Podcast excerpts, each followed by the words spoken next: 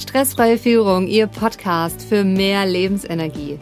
Herzlich willkommen zur Folge 116.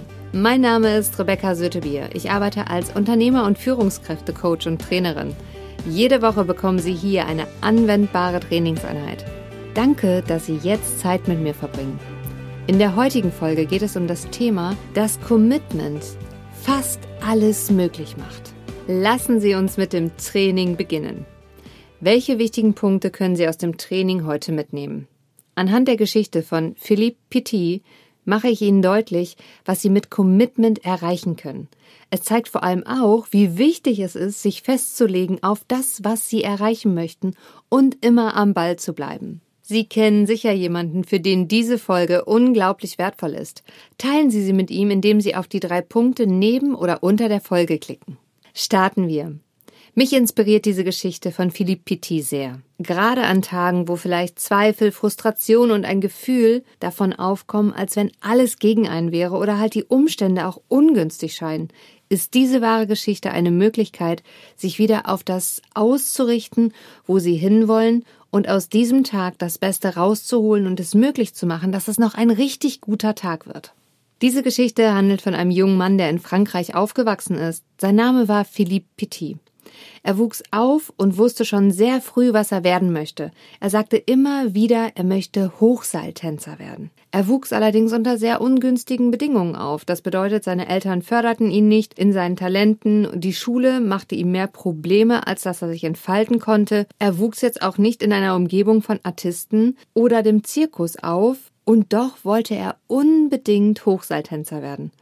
Das war sein Traum und für den hat er sich committed. Er sagte immer und immer wieder, ich werde der weltberühmteste, der sagenumwobenste und begnadetste Hochseiltänzer, den die Welt je gesehen hat. Und er wurde von allen ausgelacht. Er wurde fast von allen in seiner Umgebung auch ausgegrenzt und nicht mehr ernst genommen.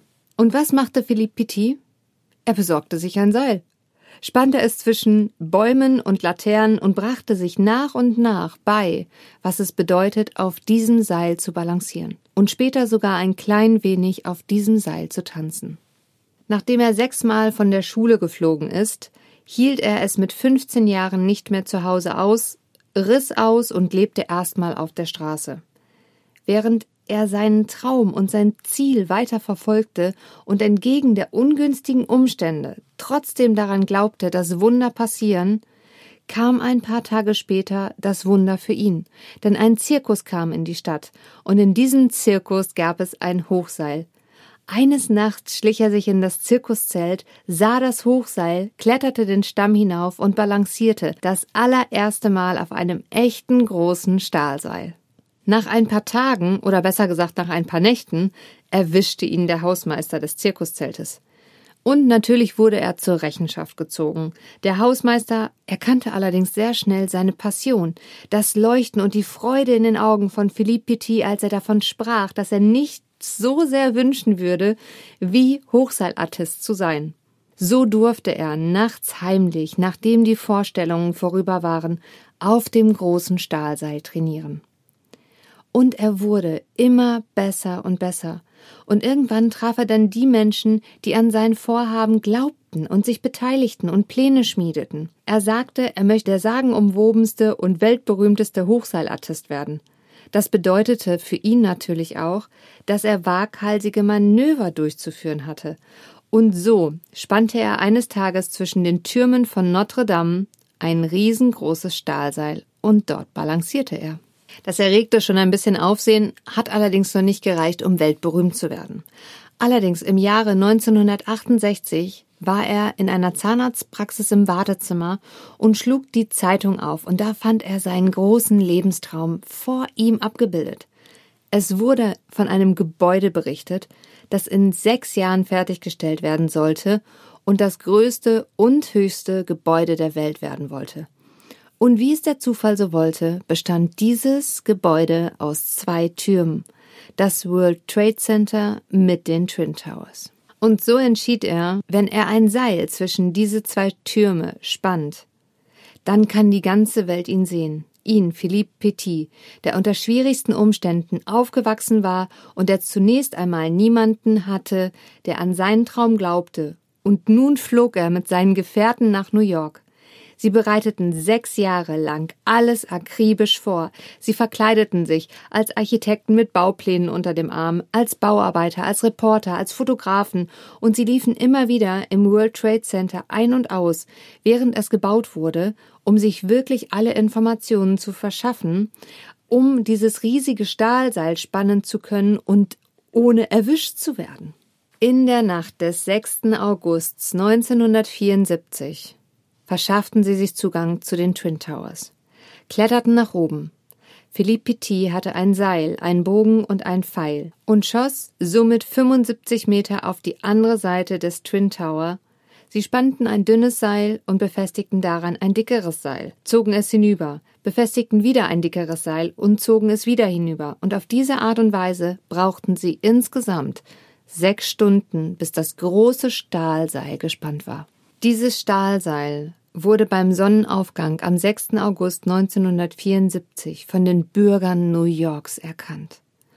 Und sie sahen nach oben und sie sahen einen jungen französischen Hochseilartisten, der ohne Netz, ohne Sicherungsseil in über 400 Metern Höhe von einer Turmseite zur anderen balancieren. Die gesamte New Yorker Bevölkerung war fassungslos. Alle Reporter und Fotografen sahen ihm zu und jubelten. Natürlich sah auch der Wachschutz des World Trade Centers und die Polizei, was da vor sich ging. Und auf dem Turm, an dem er ankommen wollte, erwarteten ihn bereits die Polizisten. Was machte Philippe Pitti? Er drehte um und balancierte zurück auf die andere Seite des Turmes. Und dort wurde er natürlich wieder erwartet. Und was machte er? Er drehte wieder um und balancierte wieder zurück. Denn es konnte ihm ja keiner dorthin folgen, wo er war. Die Bürger New Yorks flippten aus. Und Philippe Petit, der junge französische Träumer, balancierte insgesamt achtmal von Seite zu Seite in über 400 Metern Höhe und die ganze gesamte Welt sah zu. Als er nach dem achten Mal jetzt einen der Türme betrat, wurde er selbstverständlich sofort festgenommen. Er wurde wegen sehr vieler Dinge angeklagt. Doch nur einen Tag später, am 7. August, berichteten alle Zeitungen weltweit über Philippe Petit, den sagenumwobensten, den mutigsten Hochseilartisten, den die Welt je gesehen hat. Und nachdem die ganze Welt über ihn berichtete, wurden einen Tag später alle Anklagepunkte fallen gelassen. Und bis heute gilt Philippe Petit als der weltberühmteste, der sagenumwobenste und mutigste Hochseilartist, den dieser Planet jemals gesehen hat. Ein Junge, der unter schwierigsten Bedingungen aufgewachsen ist, an den niemand geglaubt hat, den niemand gefördert hat und der von außen betrachtet schlechte Chancen hatte, machte mit seinem Commitment, seinem Traum wahr und ist dadurch ein leuchtendes Beispiel und eine Fackel für so viele Menschen geworden und dafür diese Träume und Ziele immer weiter umzusetzen und über sich selbst hinauszuwachsen.